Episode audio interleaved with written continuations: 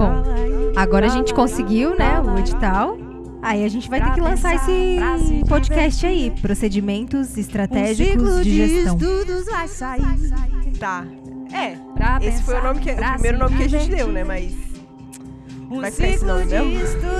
Não combina com a gente, né? Que não. Procedimentos estratégicos de gestão. Cola aí, cola aí, cola aí. Pra pensar, pra se divertir. Muito bom, muito bom. Tá muito legal essa, essa conversa aqui, mas, gente, é sério, a gente precisa pensar qual vai ser o nome do podcast. E aí? Qual vai ser? Ah, na hora sai. Rola o- os BOs, Ah. né? Na hora sai. Como a gente desenrola os BO. Ah, Na hora Como sai. que a gente resolve os BO? ah, Como Na hora sai. Na hora sai. Estratégicos de gestão. ah, Na hora sai. Não. ah, Na hora sai. Como que a gente faz tudo isso funcionar? ah. Na hora sai. Oi, oi, oi! Começa agora o podcast Na Hora Sai. Porque aqui a gente faz os planos todos, mas se uma eventualidade acontece, uma coisa a gente tem certeza: o show não pode parar e sempre, mas sempre, na hora sai. Eu sou Sara Mascarenhas, jornalista do rádio, e vim participar dessa conversa gostosa com o Coletivo 302, que está realizando esse projeto massa, o Ciclo de Estudos 302, que é financiado pela Lei Aldir Blanc. É, a Lei Aldir Blanc é um instrumento de incentivo fiscal para a cultura, gerido pelo Programa de Ação Cultural do Estado de São Paulo, mais conhecido como PROAC. No caso, o PROAC Lab. A gente está utilizando os recursos da Lei Aldir Blanc, um dos poucos recursos de auxílio emergencial para trabalhadores da cultura durante a pandemia que ainda não acabou. Opa, eu já falei várias coisas importantes nessa breve apresentação, coisas que eram necessárias de serem pronunciadas, mas o que interessa mesmo é conhecer com quem a gente vai conversar. E qual é o assunto que a gente vai pôr em pauta nessa discussão? Lembre-se que esse conteúdo é volátil, curto, grosso, como o patriarcado e o capitalismo. Vou dar mais uma agradecida aqui pelo convite do Coletivo 302, que propôs essa atividade de formação para dividir suas experiências com gestão e estratégias para momentos de crise, a manutenção, a continuidade de um grupo de arte em meio a uma pandemia que tomou proporções de tempo inimagináveis, um assunto que desde 2020, quando os estados de quarentena, o fechamento das casas de espetáculo, galerias de arte, entre outros espaços culturais, até mesmo a rua, que é um lugar de fruição artística, passaram a ter circulação proibida. E aí, a dimensão social da cultura, a fruição, ficou à deriva, naufragada por dois anos, paralisação total do setor. E se não fosse a internet e o acesso fácil, abre parênteses, aqui na bolha sudestina, porque no resto do Brasil a maioria da população escuta mesmo é o rádio. A introdução já está posta e a gente quer mesmo conhecer quem vem conversar com a gente. Uma salva de palmas aí para Alice Flora, Alana Santos e Sandy Andrade. Mulheres, vamos lá. Eu vou fazer uma pergunta e cada uma responde pelo menos essa primeira pergunta que todo mundo quer saber. Quem são vocês no coletivo 302? Vamos começar em ordem alfabética invertida? Sandy, bem-vinda. Oi, oi, gente, tudo bem? Eu sou a Sandy Andrade, sou atriz, pedagoga, eh, faço parte do Coletivo 302 desde o início dele, sou pós-graduada em Teatro e Educação, eh, estudo na Escola de Arte Dramática da USP e a minha pesquisa é voltada para o teatro em favor da educação, com foco na criança e na adolescência. E é muito bom estar aqui com vocês. Salve, salve, mãe da região. Olha, gente do céu, aqui no coletivo eu sou a mais nenenzinha, né? Com o famoso trem aqui do lado já. Fui a última que embarcou nessa família que me abraçou demais, assim, sempre acompanhei, sempre estive perto. Então, hoje poder fazer parte do coletivo, assim, é muito feliz mesmo. E no coletivo eu somo, mas eu sou uma ativista cultural mesmo e ambiental. É, luto pelos direitos das mulheres, me empenho na articulação social aqui na cidade, na região, e meu papel, eu acho que é promover mesmo o direito ao acesso à cultura, à informação e à política, é uma política digna a todos. E é isso, também sou atriz, performer, mas eu sou mais da militância. Bora, Alana Santos, bem-vinda, vamos lá. Valeu, Sara, é sobre isso, porque o trem tá passando lá na casa da Alice, daqui a dois segundos ele tá passando aqui, e ele faz parte, faz parte da nossa trajetória também, faz parte daqui da, da de Cubatão. É, salve, galera que está escutando a gente. Eu sou a Lana, é, eu sou atriz e produtora né, do Coletivo 302. Na verdade, assim, a gente é aquele tipo de ajudante que faz tudo, né? A gente sempre faz tudo, mas a minha formação mesmo é em marketing. É, eu sou mercadóloga formada pela Universidade de São Paulo e também faço um trabalho com a Cocuruto Produções, que é uma produtora mesmo, faz elaboração de projetos, enfim, faz todos esses serviços aí relacionados também à gestão e produção de projetos culturais, projetos sociais. É, e eu também estou no, no 302 assim desde o início, é, enfim, correndo juntos aí com os meus amigos. Só as deusas mesmo para estar tá à frente desse coletivo e aprovar esses projetos com tanta verdade, amor, potência e vida, né?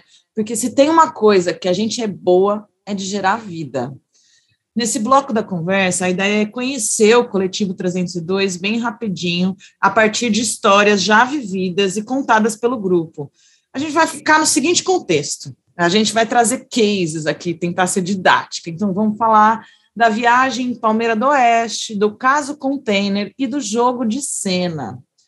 Mulheres, é muito interessante estar tá no primeiro trimestre desse terceiro ano de pandemia Agora, muitos artistas já têm outro conhecimento e formas de estar fazendo arte, cultura e ativismo. As redes sociais, os grupos de mensagens instantâneas e aplicativos de chamada já fazem parte do dia a dia e da forma de se reinventar. Aprender foi a tônica dos últimos, dos últimos dois anos para quem faz arte. Então, vamos contar para quem está ouvindo, para quem está escutando, assistindo, que, que são essas três ações? E como que essas ações contribuíram para o crescimento, a manutenção do coletivo? E como que vocês conseguiram se manter ativas como grupo? Então, conta para a gente como é que esses três, essas três situações que vocês têm dentro do coletivo auxiliaram na manutenção, no crescimento, na potência que são vocês. Bom, eu acho que eu vou aí começando a responder essa pergunta, né? É, trazendo para vocês a experiência que foi a viagem de Palmeira do Oeste, assim, gente. Ela não aconteceu durante a pandemia, né? Foi bem antes, mas a gente achou importantíssimo trazer esse evento, porque foi de verdade um evento dentro da, do, desse, do processo do, do Coletivo 302, que a gente aprendeu muito, na marra, mas aprendemos, é sobre isso. E ela aconteceu porque a gente foi contratada para apresentar o nosso primeiro espetáculo República, em algumas cidades do estado de São Paulo, né, o espetáculo ele já estava pronto, né, já estava desenvolvido por conta do PROAC, que a gente tinha conseguido mais ou menos no ano anterior. É, então, foram, foram, foi um pacote aí de umas três ou quatro apresentações. É, que quando a gente recebeu o contrato, né, para poder fazer essas apresentações, na hora que a gente leu ali, pegou as informações de início, já deu um susto. Mas aí, né, é, era um lugar que a gente tinha sofrido bastante para desenvolver o projeto do PROAC, tinha sido muito dolorido né, para o República nascer. Então a gente tinha trabalhado muito por muito pouco, e aí era uma espécie de uma primeira oportunidade ali de pegar um cachê, de apresentar é, em outros lugares. Enfim, a gente falou o quê, né? Ah, vamos ver o que, que dá, não vamos dizer não, por quê? Porque na hora sai. Então foi isso. A gente acabou assinando esse contrato, fazendo essa, né, para poder fazer essas três ou quatro apresentações desse primeiro.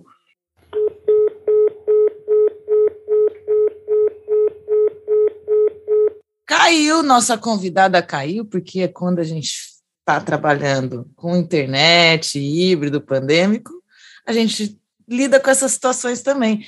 E como a gente está aqui no podcast Na Hora Sai, eu vou chamar outra participante para complementar a resposta da Lana, porque na hora sai, entendeu? Vem, Sandy. É sobre isso.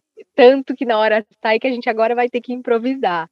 Mas vamos lá, vamos dar continuidade a isso. Então, como a Lana estava falando, a gente assinou o contrato, né, para apresentar essas, essa, a, o República nessas cidades. E eram cidades bem longes, né? Palmeira do Oeste era, é, foi 12 horas de viagem, assim, que a gente levou. E a gente não tinha grana para dormir na cidade. Então a gente teve que ir ir com. E nem tinha grana para caminhão. Então a gente teve que ir com o material dentro da van, correndo risco, assim, porque eram é, coisas é, de aço, de metal, então ficava tudo na nossa cabeça, madeira. Era um cenário bem, bem grande. Então foi perigoso a viagem, mas a gente fez. A gente foi de manhãzinha, apresentou três horas, da, montou, apresentou três horas da tarde, desmontamos, comemos e voltamos para Cubatão. Então foi, foram dias muito puxados, assim, né? De correria mesmo e de apresentação. Vida de artista, né, Sandy? Vida de artista na estrada é isso, né? É, exatamente. Enfim, Alana, Arrasou, gente. Bom, eu acho que vou tentar continuar aí, já que vocês estavam falando sobre essa parte da viagem, né? Que foi, foi isso, foram quase 10 horas de viagem, uma loucura. E não sei se a Sandy comentou aqui antes, mas aí trazendo, esse lugar ele fazia divisa com Mato Grosso do Sul e Minas Gerais, a milímetros. Então foi ah, praticamente atravessar o estado de São Paulo para fazer essas apresentações. O valor que a gente recebia era um valor fechado, então a gente recebia aquele X valor por apresentação e tinha que dar conta de tudo, transporte, alimentação. Então, o que, que rolava? Se a gente gastasse muita grana de, né, num transporte, a gente não, não conseguia receber direito, o cachê ficaria baixo, enfim. E aí fizemos aí essa loucura de viajar essas quase 10 horas com todo o cenário dentro da van, a gente ali naquela loucura. É, e aí eu vou tentar trazer aqui só para para vocês sentirem. Eu vou jogar em tópicos e aí qualquer coisa depois eu vou explicando. Porque assim, gente, é, o local onde a gente colocar, colocaram a gente para apresentar foi um espaço pequeno. A gente precisou trocar o lugar em cima da hora, o único lugar disponível na, na cidade para conseguir receber a nossa estrutura para apresentar esse espetáculo eram quadras de escola. Então não tinha muito jeito que a gente já tinha assinado o contrato, ia ter que fazer a apresentação naquela cidade X, sabe? É, e aí acabou aqui, qual foi a questão? Foi, a gente apresentou, os alunos até gostaram, se emocionaram, né? a, a, a identificação do espetáculo com aqueles adolescentes foi muito grande, porque o espetáculo era sobre isso, é o República, né? Falando sobre ali a vivência deles, a, a jovialidade, enfim, várias coisas. Só que dentro do, do, da, do, do desenrolar da história, acontecia um beijo gay. e era um beijo gay, assim. Eu lembro da gente entrar dentro da escola e a galera tá ouvindo uns funks é, é, enfim, não, não, não que tenha, mas funk putaria, então não tinha, sabe, né? A gente parece que às vezes quer fechar, colocar o fone de ouvido e falar lá, lá, lá, lá, O famoso entender. proibidão, o famoso ah, proibidão. E é sobre, porque aquelas crianças, elas estão, elas estão inseridas dentro daquilo, é sobre a cultura e a, e a identidade delas, então, sabe, tá tudo bem, mas aí, não, vou, né, vamos, enfim. é, enfim, aí a peça tinha um beijo gay, né, os, os alunos assistiram, só que um aluno filmou, e eu acredito mesmo que ele nem tenha filmado de, sabe, de má fé. Tipo, um negócio legal, tá rolando um negócio aqui na escola, tô filmando. Só que aí o pai pegou esse vídeo, acredito, em casa, né? Só viu aquele trecho X que ele tinha filmado. É, e aí, assim, esse, esse vídeo foi pro, pro Facebook, para as redes sociais. Só para vocês entenderem. O pai postou. Nós fomos ameaçados de morte com foto de arma por conta disso. A gente foi denunciado para o Ministério Público. Não, espera aí, o melhor está por vir. Porque além de tudo isso, é, a gente foi parar na página do Olavo de Carvalho. Nosso vídeo foi compartilhado inúmeras vezes, assim. É, e agora, né, lógico, trazendo aqui essas coisas, eu falo de um jeito rindo e tal, sorrindo, mas na hora foi desesperador, porque, né, depois que a coisa passa, a gente vai rir daquela situação, porque é essa saída, às vezes, que a gente tem.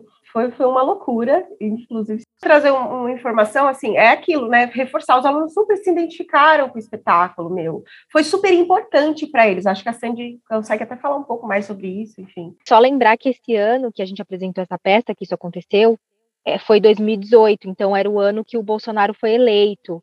Então, isso, isso da gente ter sido denunciado, de ter sido ameaçado de morte, foi é, muito o espelho, né?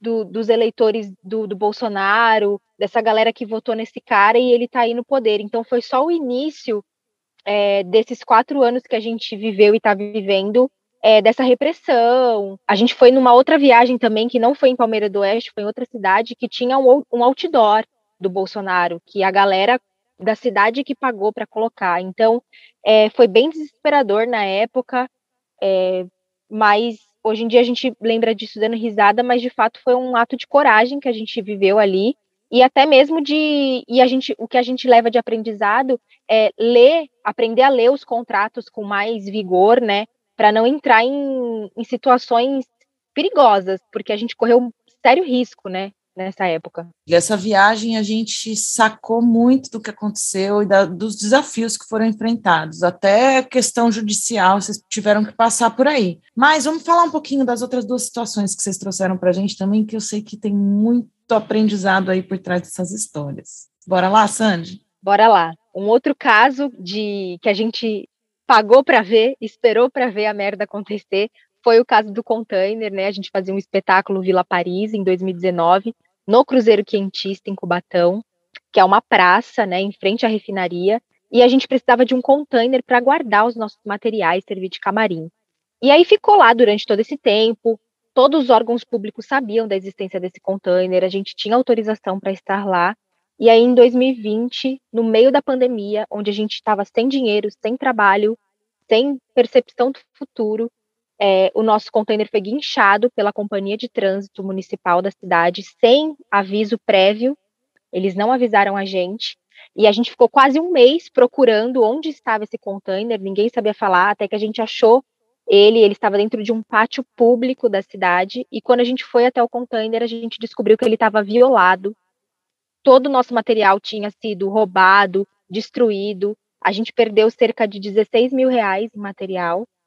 É, e até hoje ninguém pagou por isso. O processo judicial está correndo, é, a gente não vai desistir até que os responsáveis paguem, mas esse é um, mais um caso de que eu mesmo era a primeira pessoa a falar: quando der merda, a gente resolve, deixa o container aí. Só que hoje em dia a gente aprendeu que não. A gente pode evitar algumas merdas, né? A gente pode ter caminhos aí, atalhos para que a fadiga não venha, né? esse gasto de energia não venha à toa. Então, isso foi mais uma coisa que a gente aprendeu e mais um processo processo judicial na nossa conta. A Alice pode falar um pouco também agora de uma coisa boa, né? Que é o jogo de cena que a gente tem, que é um na hora sai que acontece feliz e acontece legal. E eu cheguei na melhor parte, né? Foi dessa parte aí que eu entrei nesse coletivão, porque assim, a gente, na época da Vila Paris, eu já fazia, né? Recebi o convite enquanto artista independente mesmo na cidade. E aí era uma era workshop, eu nunca tinha, né, é, montado uma peça assim, na verdade estava até desacreditada do teatro, dessa, dessa criação mesmo, porque é algo que, que a gente segue um diretor, a proposta do texto, e alguém ali ensaiando o seu corpo, alguém ali ensaiando a sua voz, tinha tudo isso. Mas o principal disparador para as coisas acontecerem era o próprio ator, o próprio performer, o próprio artista. E a gente toda semana tinha que levar workshop. E aí a gente nunca acreditava que era toda semana, né? E aí vinha a Lili de São Paulo do nada e falava, não, vim ver os workshops.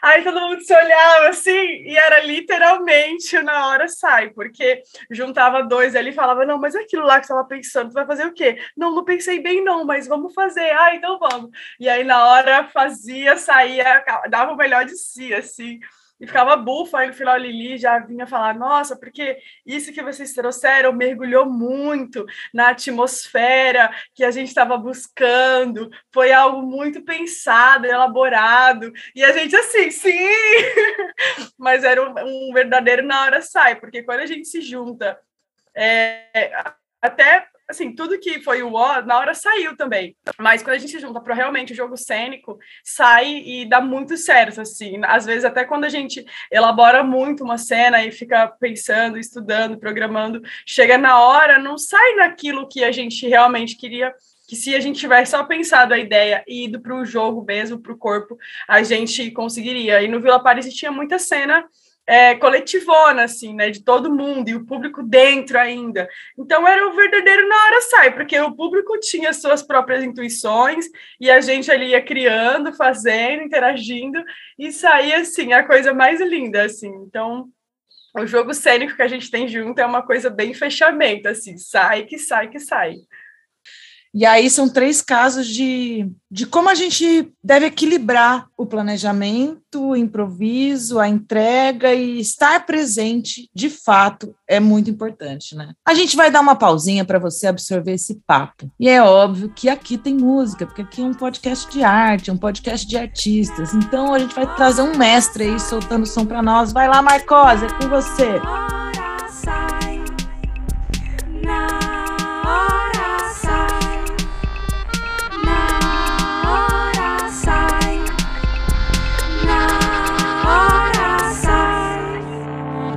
Amanheceu, que lindo dia.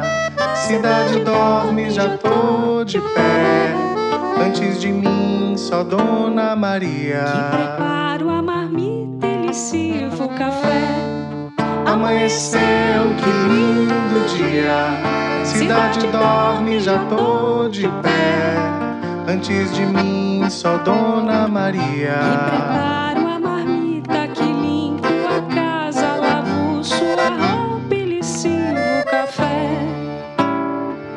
Nesse canto, lamento, não sou um jumento. Mas o trabalho não tem fim. Martelo e soldo ao aço me moldo. Eu sou feliz assim. Mercúrio, enxofre, amônia, benzeno. Parece palavrão. Mas é o Vindo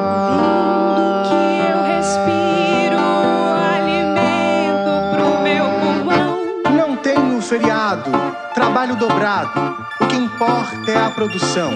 Não fico doente, não meto atestado. Sou o tesouro do meu patrão. Não tenho medo de nada, sou forte pra burro. Topo tudo que vier. Nesse trilho da vida, sou homem, sou máquina.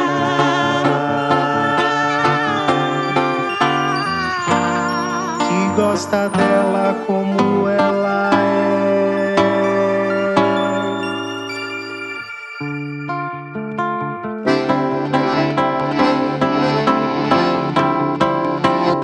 Amanheceu, que lindo dia. Cidade dorme, já tô de pé. Antes de mim, só Dona Maria. Preparo a marmita que limpo a casa, lavo sua roupa, beijo sua boca, ele sirva um café. Amanheceu, que lindo dia. Cidade dorme, já tô de pé. Antes de mim, só Dona Maria. Que preparo marmita que limpo a casa, lavo sua roupa, beijo sua boca, banho as crianças, ele sirva um café.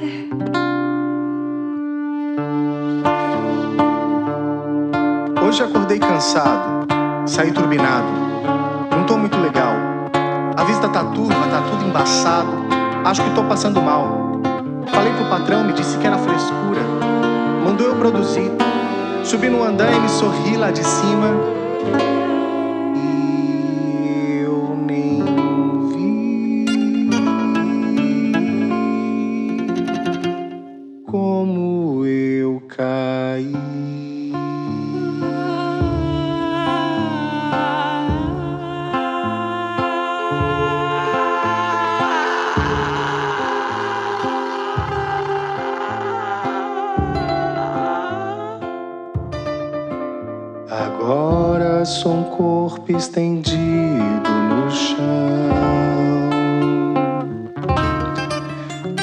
But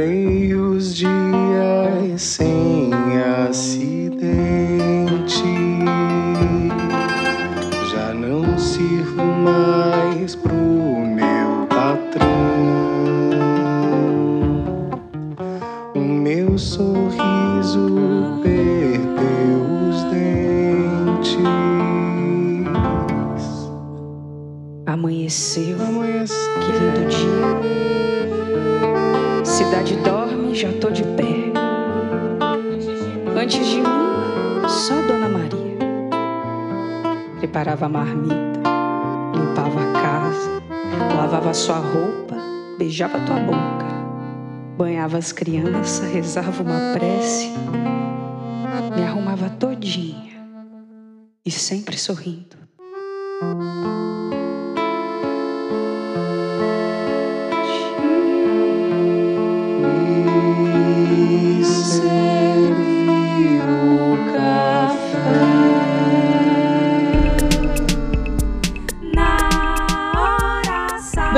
2022, as mulheres já estão ocupando alguns espaços de poder nessa sociedade capitalista maluca, adoecida que a gente vive.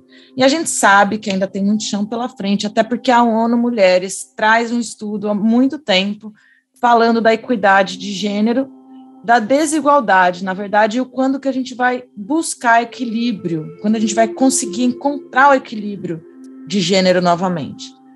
No coletivo do 302 é perceptível a valorização da diversidade, a valorização da equidade como um conceito mais amplo e de valor para o grupo. Por outro lado, quando a gente estava se preparando para essa conversa e observando os papéis e a atuação do coletivo, vocês contaram sobre o que fazem. E aí eu trago uma perspectiva um pouquinho mais ampliada sobre esse fato, sobre esse prisma até pela escuta de diferentes coletivos sobre a atuação da mulher na produção artística. Por exemplo, muitos artistas homens têm como produtora executiva a, a pessoa que vai cuidar da carreira, suas mulheres, companheiras, parceiras, namoradas, esposas, seja lá qual for a nomenclatura que você escolha dar, a gente percebe que em muitos grupos coletivos, na vida de artista, a pessoa responsável por sistematizar, cuidar de planilha, ficar no escritório, é, geralmente são as mulheres. Os homens eles vão para a rua, para o palco, vão atrás do dinheiro, reuniões estratégicas. Mas assim, a gente percebeu que aqui é mais ou menos diferente, ou não? Como é que vocês se dividem aí no 302? Bom, Sara, é, aqui a gente, por ser um coletivo, né, a gente tem uma horizontalidade, assim, ou pelo menos no início, inclusive, era uma tentativa de horizontalidade, porque uma coisa que a gente fala aqui, a gente sempre tinha essa coisa de, ai, todo mundo vai fazer tudo e, né, não vai, não tem uma hierarquia, né? Você não manda em mim e o que você fala não é mais importante do que eu estou dizendo. Só que no começo isso também foi, era um problema porque a gente, todo mundo fazia tudo e aí, às vezes, ninguém fazia nada, né? Porque tem isso, se você não tem uma responsabilidade certa ali fechada, fica tudo muito solto. Então, uma coisa que a gente pode já dizer que aprendeu nisso é que agora existe uma espécie de hierarquia, eu nem sei se esse é o nome certo para falar, mas de decisões. Então, se eu sou a pessoa que nesse momento está pensando comunicação, do, por exemplo, né, do grupo, das redes sociais, tá, tá, tá, as pessoas, as outras, vão vir trazendo contribuições para mim, mas a, a última palavra nesse sentido, a maioria das vezes, é minha quando a gente vai falar de educacional, de pedagogia, né, enfim, cada um tem suas particularidades, mas quem dá a última palavra é a Sandy, porque ela é a pessoa que tem mais vivência naquilo, né, e, é a, a experiência dela que ela traz nesse sentido para o 302. É, mas eu acho que uma das coisas importantes para destacar é depois de aprender, porque no início não era assim, óbvio, a gente saber agora identificar melhor as habilidades de cada pessoa. Então, a Alice é essa pessoa, ela, ela é essa pessoa da produção, por exemplo, de campo, ela vai para a rua. Então, eu acho que, sobre, comparando essas situações que você trouxe aqui para gente, né? Lógico, volto a dizer, a gente tinha muitas questões no início, sim, de machismo, Agora a gente vem tentando quebrar o tempo inteiro, né? Porque não importa onde nós estejamos, é uma luta sempre. Então a gente tinha, assim, a gente teve questões, muitas questões machistas dentro do próprio grupo. Não, não tenho medo nenhum de dizer isso. É, e todos eles, todo mundo sabe. É, mas a gente vem sim, sempre nessa tentativa de tentando quebrar isso. A Alice, por exemplo, é essa pessoa da, da, da produção de campo, ela que vai para a rua sabe, para resolver BO, para fazer articulação. Então, né, em, em, trazendo essa comparação, eu acho que a gente tenta o tempo inteiro é, fazer essa identificação da, das habilidades de cada um e, e, tentar essa horizontalidade mesmo, mas é uma luta sempre. Perfeito, porque machista todo mundo é, né? Machista, racista, com preceitos católicos, todo mundo cresceu nessa educação. A gente é sociedade ocidentalizada, euro-referendada, e faz parte de nós. O que a gente faz na vida é desconstruir esses padrões o tempo inteiro, porque a gente quer um mundo diferente, não é mesmo? É sobre. Sim, é isso. É sobre Aison. É isso. Bem objetivamente, é, eu queria saber o que vocês perceberam que mudou de positivo no grupo, o contato com outros coletivos, outras cidades, toda essa abertura que os encontros é, virtuais possibilitaram. Né? A gente adquirir novos conhecimentos, extrapolar os limites do palco, que já não podia mais ser acessado. Quais foram essas mudanças positivas que o 302 não abre mão de forma alguma né, nesse processo de pandêmico, de, de estruturação? quando você falou de horizontalidade, eu fiquei pensando aqui no espiralar, né? A gente não quer ter uma hierarquia vertical, mas a gente tem sempre um posto de liderança que a gente fica circulando em volta dele, né? Pois é, é muito louco, assim, estava falando, e eu estava pensando em quando a gente vai, por exemplo, a Sandy, por exemplo, quando vai no Procomum fazer um experimento, assim, e é muito potente, é muito rico, e, e quando eu vou de novo lá é, fazer outro experimento com o coletivo, com o, o coletivo, né, que é da região, é, a devolutiva que se tem, né, porque se identifica o coletivo 302 como um corpo só, é, não, ah, a Sandy fez aquilo e foi genial. É, quando vê a obra da Sandy, pressupõe que aquilo houve várias camadas de, de opinião. Eu lembro da Sandy, quando ela estava fazendo essa pesquisa do Fuligem, que ela pedia texto da gente, pedia colaborações, pedia ajuda. Ah, eu quero fazer uma imagem assim, assim, assado, preciso de um macacão, preciso de uma parada. E a gente vai se entregando. E quando vem a devolutiva da galera, assim, da região, vem no, nesse lugar, assim, e não é algo que a gente fala, ah, não, fulano fez isso, Beltrano fez aquilo, ou aquilo outro, é, a, a galera já entende o coletivo como um corpo de pessoas que trabalham juntos, assim, e quando a gente pensa em hierarquia, é meio que a Lana falou: a gente não trabalha numa tabela hierárquica que para todas as decisões precisa passar por uma pessoa, mas que cada pessoa, dentro do que ela se colocou a fazer, ela tem autonomia. Eu não vou questionar se a Lana falar: ó, oh, preciso que grave um rios assim assado, ou quando ela vai lá e posta uma foto da gente bem zoada e tal. Aí a gente fala: ah, e é isso, né? Ela, ela que decide isso. E dá muito engajamento, fica close. Tipo assim, não se trata do belo, né? Se trata do, do que é real. A gente não tá para ir bonitinha, maquiadinha, fofinha, né? E além disso, assim, a nossa articulação em região, em rede também, né? A Sara faz parte da Frente Ampla pela Cultura da Baixada Santista, e, e, e, o coletivo também, e as pessoas identificam não a Alice está lá na Frente Ampla é, representando ela enquanto ativista, artista, não, ela está representando o coletivo 302, e quando eu não for, tá lá o Sander, e o Sander sabe tudo o que aconteceu, porque a gente passou. Mesma coisa no conselho, por exemplo, da cidade.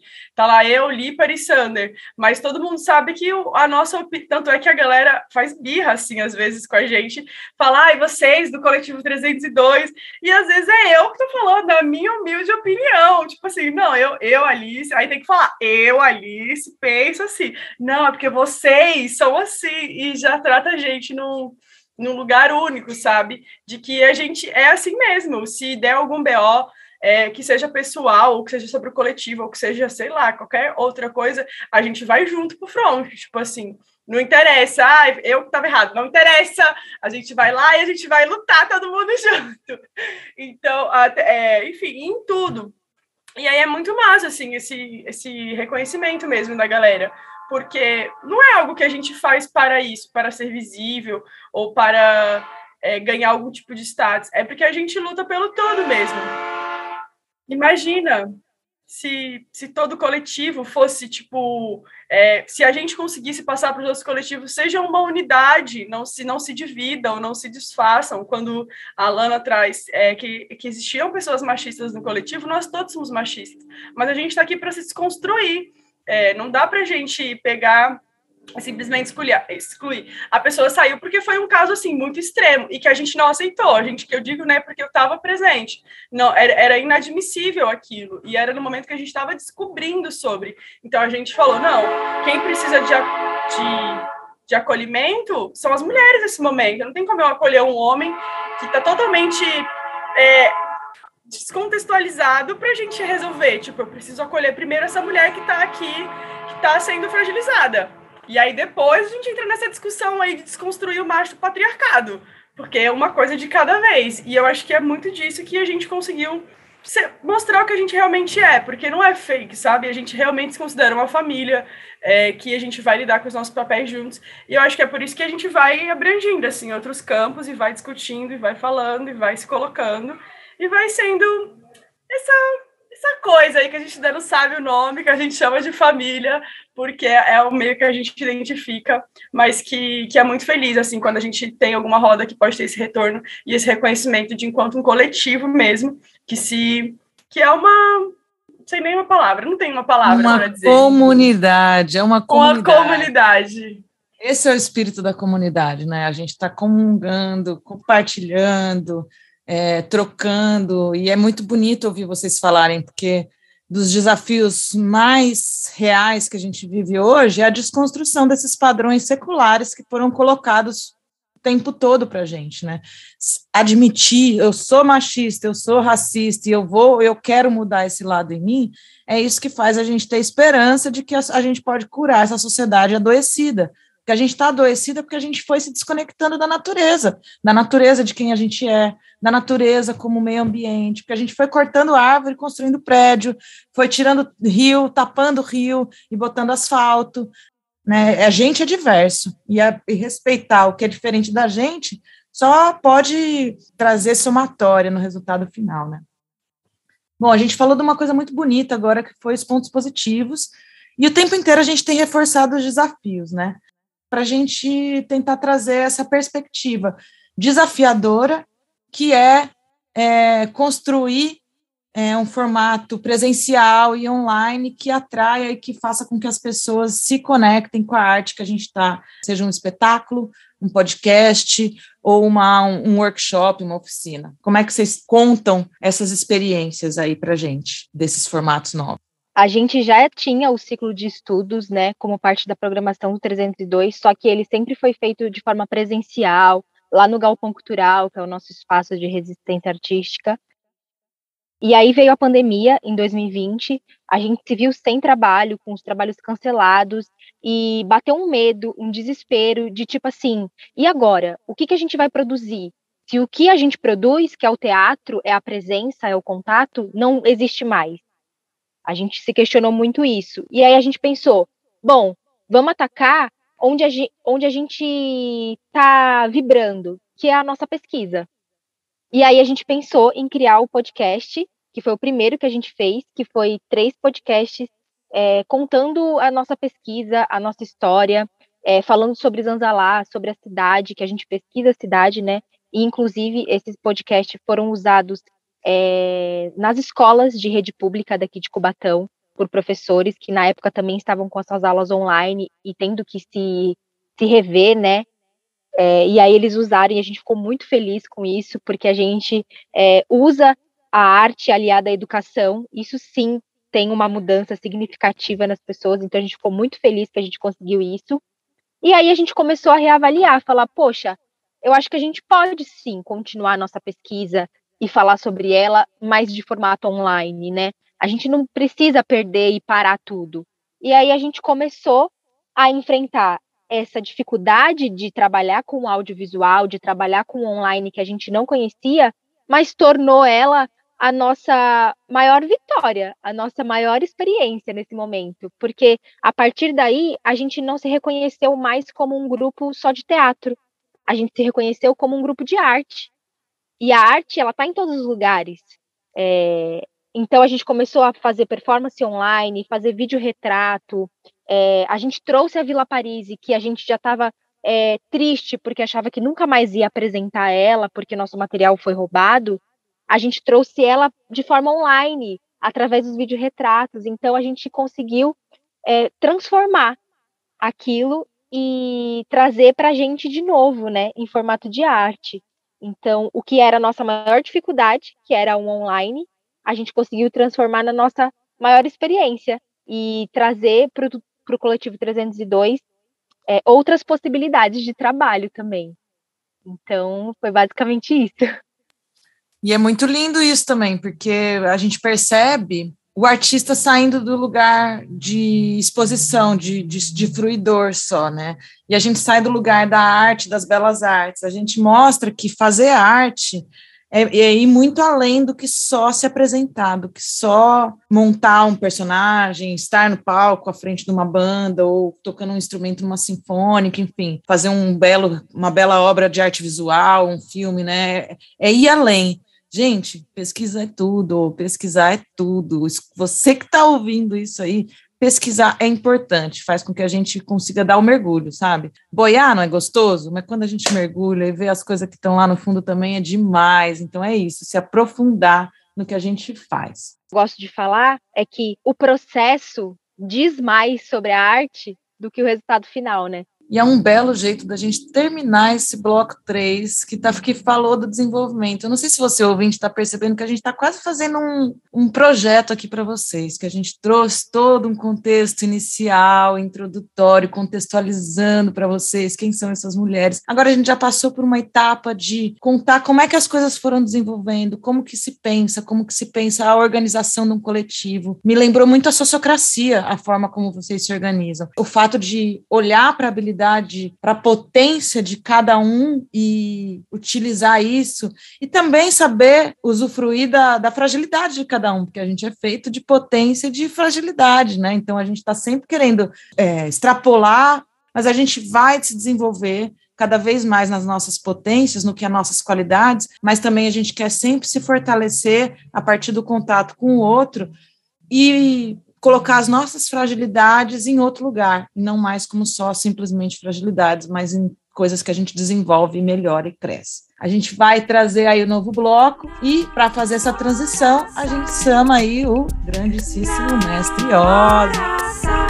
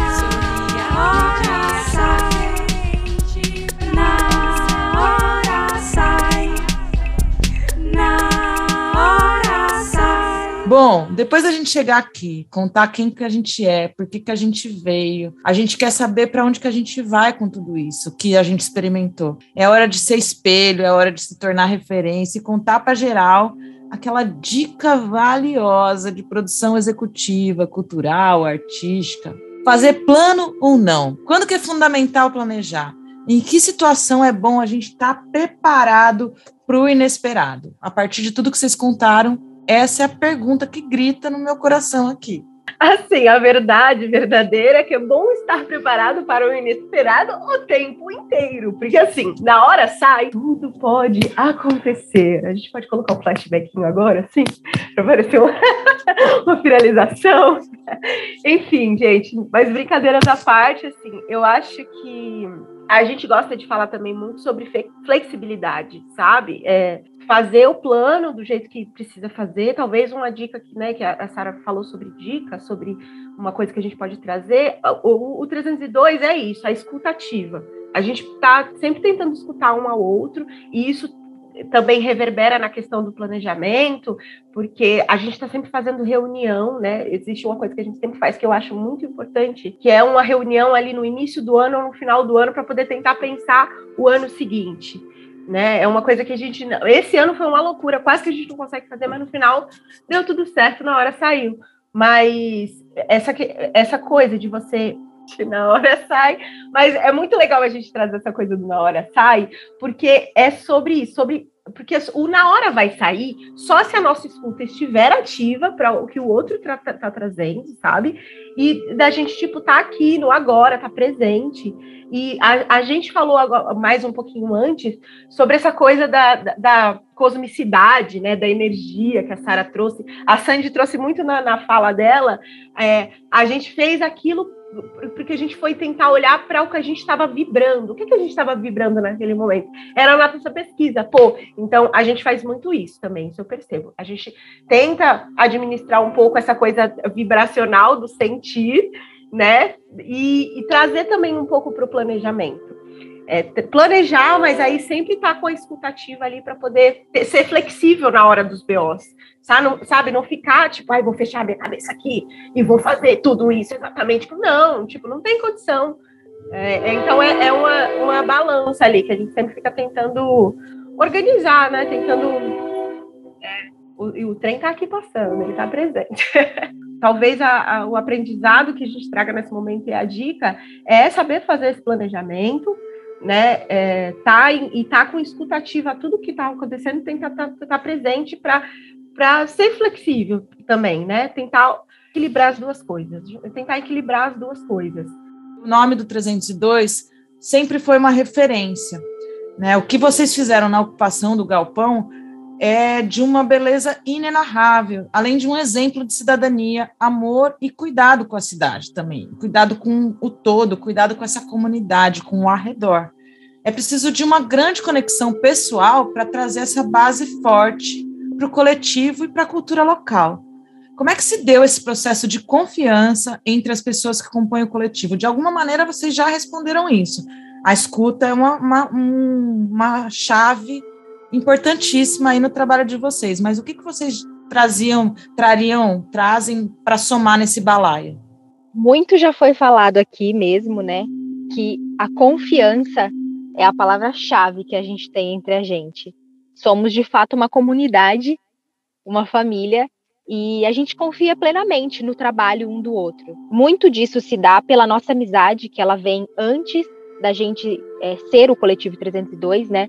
Então a gente se conheceu, a maioria, por exemplo, se conheceu e se aproximou quando a gente estava no processo de formação ainda, no projeto de superação lá no Teatro do Caos, que a gente construiu o espetáculo A Falecida. E ali a gente foi começando a se observar e percebendo que a gente tinha é, propostas em comum, a gente tinha pensamentos em comum, é, ideias estéticas mesmo em comum, e aí a gente foi formando a nossa panelinha, né?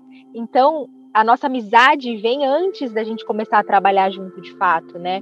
E depois que a, a falecida terminou, é, a maioria de nós foi mudar de cidade para pesquisar outras coisas, então a gente teve esse processo longe. Mas aí em 2014, quando a gente retorna, a gente já retorna querendo se juntar, se unir para trabalhar, estudar e pesquisar juntos. Então, aca acabou que a gente formou essa rede de amizade, levando para o nosso trabalho, e aí a, essa confiança ela só foi se fortalecendo. Lógico, a gente está longe de ser um coletivo perfeito. Como a Sara colocou aqui, a gente é feito de luz e de sombra. Tem momentos na nossa trajetória que a gente tem nossas rusgas, que a gente tem é, as nossas contradições, que a gente não concorda com o pensamento do outro, com a ideia do outro, mas a gente sempre tenta conversar e, e encaixando as peças e buscando esse equilíbrio aí. E sempre partindo da confiança. Se eu tô com vocês aqui agora, é porque eu confio plenamente no trabalho de vocês e eu tô me sentindo em segurança e acolhida aqui. Então eu acho que acolhimento, segurança, confiança, equilíbrio e diálogo são as palavras-chave que a gente leva para o coletivo para conseguir ter um trabalho consolidado, assim. E acho que é a dica que eu dou para quem quer construir um coletivo. Se relacionar não é fácil, mas fica mais fácil quando a gente se relaciona com quem a gente gosta, com quem a gente ama, com quem a gente confia. Acrescento duas palavras-chave aí para vocês, então: autonomia e respeito, porque eu acho que isso também foram coisas que vocês trouxeram demais. Autonomia para tomar decisões coletivamente e respeito a quem está tomando a decisão, quem está à frente dessa decisão. Isso é muito bonito de ouvir, e por mais coletivos assim, por mais grupos, por mais relações que nasçam dessa saúde, né, dessa nutrição. Assim, para fazer aquele fechamento com chave de ouro, porque tá gostoso demais esse papo. Podia durar mais do que uma hora, mas realmente a gente, a gente respeita o tempo do outro, a gente não quer ficar ocupando duas, duas horas e meia no dia de alguém que está querendo falar de ouvir, de arte, escutar e aprender mais, né? E para fechar esse podcast delicioso nesse processo pandêmico, que ó, eu estou em Santos, elas estão lá em Cubatão e eu estou matando a saudade da, do barulho do trem, que eu adoro. É, vocês acreditam que mais artistas se sentem prontos hoje para participar de editais, para participar de processos como os da Lei Aldir Blanc, ainda Vamos até fazer esse parênteses aqui, depois da implosão do PROAC, a gente conseguiu essa semana também a vitória memorável, histórica, da aprovação da Lei Aldir Blanc II do, da Lei Paulo Gustavo, para assistir a gente aí, para dar suporte para os artistas continuarem trabalhando. Para fechar mesmo, deixa aqui para gente, para quem ficou com a gente até aqui, os contatos.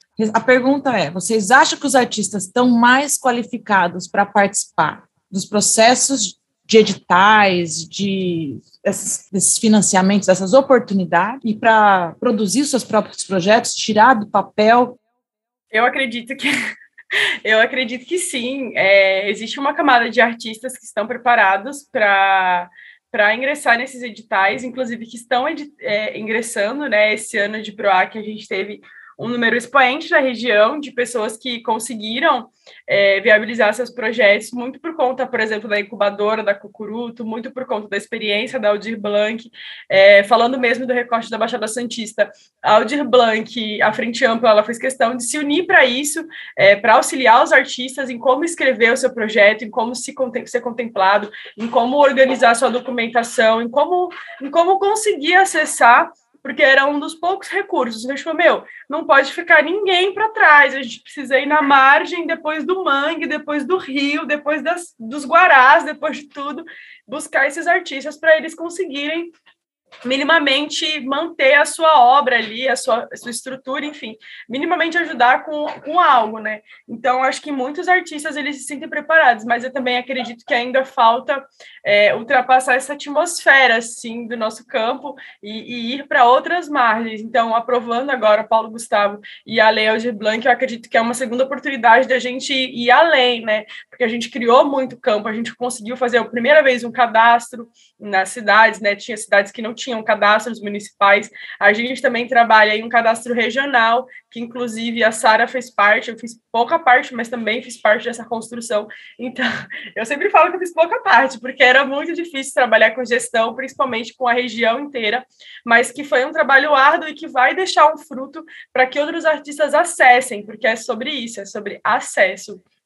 Então, sigam aí a gente, Coletivo 302, nas redes, é, Instagram e YouTube, procura lá. Nós temos um site, o site tem tudo sobre o Coletivo 302, todos os históricos, todos os, os eixos que a gente trabalha, e é www.coletivo302.com. Segue lá, gente, sabe? Vai lá, dá uma engajada para a gente ter bastante acesso.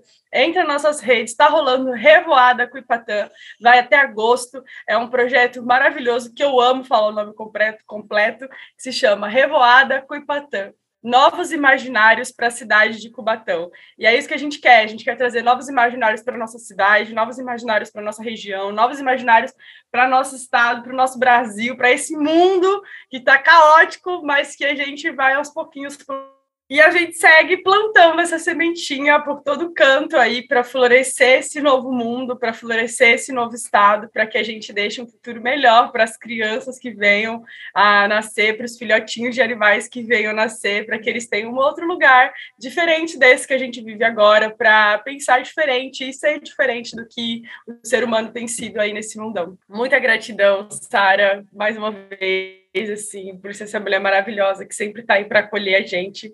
Caí, tô aqui, né? Tá aqui sempre para acolher a gente, para viabilizar novas possibilidades, assim. Então, muito feliz, muita gratidão. Sandinha já mandou tudo, só uma imensa gratidão às minhas irmãs que estão aqui, é, todas, todas, todas mesmo, assim, tenho grande, grande apego, grande amor, e é daqui a Tavelinha falando desse podcast lá no futuro. É isso, mana. Gratidão, Alice, gratidão, Sandy, gratidão, Sara. Muita gratidão mesmo, assim. É, foi, foi uma mediação sensacional. A gente se sentiu super segura para fazer esse rolê. A gente falou: ah, estamos com a Sara, Estamos felizes, estamos bem, porque é sobre isso, é sobre confiança, né? Que a gente também falou. Muito, muito obrigada por todos e todas e todos que estão ouvindo esse podcast.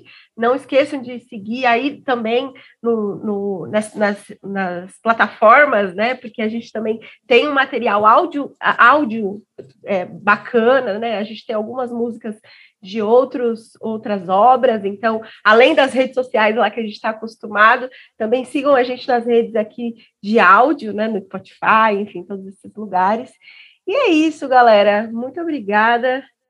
E é sobre. Muito obrigada, Sara, pela presença. Você é maravilhosa, a gente admira muito seu trabalho, não à toa que a gente te convidou para estar aqui, porque a gente sabia que você seria essa mediadora incrível que foi que fez um roteiro belíssimo e ajudou a gente com várias dicas. Então, gente, chamem a Sara para produzir os podcasts de vocês, que eu tenho certeza que vai ficar maravilhoso. Muito, muito obrigada por topar essa loucura com a gente. Agradeço minhas amigas e parceiras Alice e Alana que estão aqui, ao Coletivo 302. Sigam a gente e acompanhem as atividades culturais desse ano inteiro de Cubatão e da região, porque vai ter muita, muita coisa boa acontecendo a gente se reconhecer como semente, como fruto, como árvore, como um ser natural, né? Quando a Sandy fala sobre a presença, é, ser inteiro, estar íntegro e se integrar é sobre isso, é você viver o que o que está sendo posto agora, né? Não que a gente não precise planejar, é muito importante. É, foi muito bom estar com vocês. Esse podcast está chegando ao fim. Agradeço aí a parceria sempre, Alice, e essa sintonia com todas vocês, todas as mulheres que se escutam, se reconhecem. Agradeço a confiança. Quero convidar vocês também para seguir as redes sociais da Hora do Sabá, arroba Hora do Sabá, é um espaço de expressão e visibilidade da mulher arteira fazedora, de mulheres como essa. Eu quero agradecer muito a confiança, a prosa boa que tivemos e todas as interações com o coletivo. Lembre-se que estamos em 2022, é ano de eleição presidencial. Você tem até o dia 4 de maio para regularizar o seu título eleitoral. É importantíssima a sua participação nessa eleição, não vamos deixar de lado atenção para suas escolhas de quem ocupará a presidência do Brasil e sempre. Escute mulheres, leia mulheres, contrate mulheres e, principalmente, vote mulheres que te representam. Gratidão mais uma vez aí, contem comigo, tem mais uma agregada na família com 302 agora, viu? Podem contar com a minha presença sempre, tá? E vou usar o meu bordão. Obrigada por deixar a gente entrar na casa de vocês, muita gratidão por permitir que a gente entre através das ondas da internet, trazendo conteúdos artísticos, alegria, afeto e muito ativismo. Beijos, eu, Sara Mascarenhas, me despeço e até a próxima. Na hora sai, na hora sai. Como a gente sobreviveu até aqui?